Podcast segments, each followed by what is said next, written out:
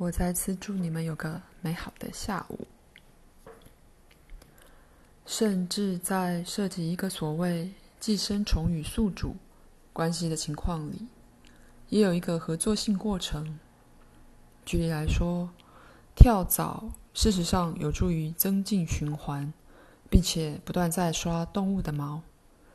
在维系的层面，它们也消耗一些身体的废物，以及甚至比它们还小的生物。它们也保持免疫系统活跃与有弹性。许多疾病实际上是促进健康的过程。水痘、麻疹及其他相似的童年疾病，以他们的方式自然地接种了身体，因此它能处理其他因素。那些是身体及身体环境的一部分。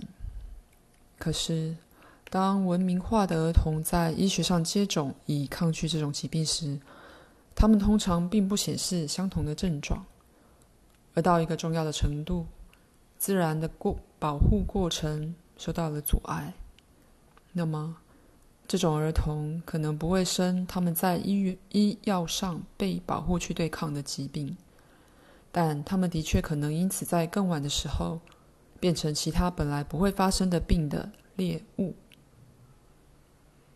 我在此是就一般而言。因为要记住，你们个别的信念、思维和情绪引发你的实相，所以没人是在他的时辰前死去的。个人选择死亡的时间。不过说真的，许多癌症及像艾滋这样情况的发生，是因为免疫系统曾被如此损害，以致身体自己的平衡过程没被允许去贯彻到底。不过，再次的，在个人没设定他们自己的死期之前，没人会死于癌症或艾滋病，或任何其他的状况。还有许多其他的条件要列入考虑，因为这种疾病显然有着强烈的社会关联。它们发生在社会性的族类里，这并不表示它们必然是会传染的，但它们的确与个人和他们的社会。及自然架构之间的相互迁就，有个整体的关系。举例而言，一个城市可能老鼠横行，但整个画面会包括全部人口的骚动不安，对社会状况的一个极度不满、灰心的感觉，而所有的那些状况在一起会促成那问题。毒鼠药可能真的加上它自己的危险。杀死其他的小鸟或啮齿动物，而污染了动物的食物供应。在这样一个假想的画面里，昆虫也无从避免这种状况。事实上，在那个环境里，所有的生命形式都会寻求一个平衡的回归，回到更有利的状况。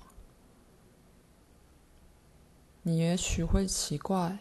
为什么这么多生命形式会卷入可能看似自我毁灭、往往会导致死亡的行为里？但要记住，没有意识认为死亡是个结束，是个灾难；反之，却将它看作继续肉体与非肉体存在的一个方法。今天下午我也许会，也许不会回来。但无论如何，我已启动那些如此鼓励自我疗愈、信心及幸福的坐标。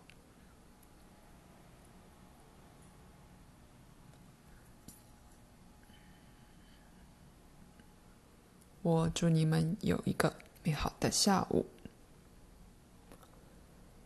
鲁伯的膝盖之明显的进步，是身体自我疗愈过程的一个好例子。它无法被意识心完成，虽然意识心的确能决意使那过程发生。一个该记住的要点：膝盖会继续进步，而手指也一样。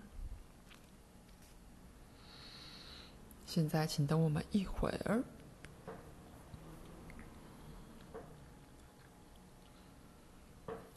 我并不劝告我的读者们拒绝让他们的孩子接种。既然由于接种在你们社会里的重要性，你们现在必须考虑它。不过，科学本身到时候会发现许多这种程序的不幸副作用，而开始重新评估这整个题目。是真的，有些土著，尤其是在过去，不会患上被西方医学认为自然的童年疾病。当然是真的，某些原始社会曾因疾病而损失大量的人口。可是，有些这种例子。正是由于突然引进西方医药所引起的。不过，我并没怪罪西方医药本身，却只是指出其许多不利的面向。医学也是在一种过渡状态，而他检查他的观念，就与检查他的技巧是同样重要的。如果不是更重要的话。用动物来做实验的概念，其缺点比好处要多得多。问题出在于，一种意识明明在利用另一种，故此与自然之合作倾向对立。在遥远的过去，某些古代文明的确以这样一种方式利用动物，但是在一个远较不同的架构内，医生或祭司。谦逊地讲出他们的问题，且透过仪式化的舞蹈，然后请求动物的帮助。因此，以那种说法，动物没被牺牲，也没被占便宜。反之，他们在一个合作性的冒险事业里联合在一起，在其中，动物和人两者都了解，并没有意识真的会死，只不过改变其形式。在各式各样的情况及愈合里，动物真的常常对人相当有帮助。但所有这些例子都是合作性的冒险事业。当然，这导致我至少在此提提及，为了人类的消耗，用在动物和家禽屠宰的残酷方法。那些生物被对待，仿佛他们并没拥有自己的感受和意识，而这样的态度。显示对自然事件的一个最不幸的误读。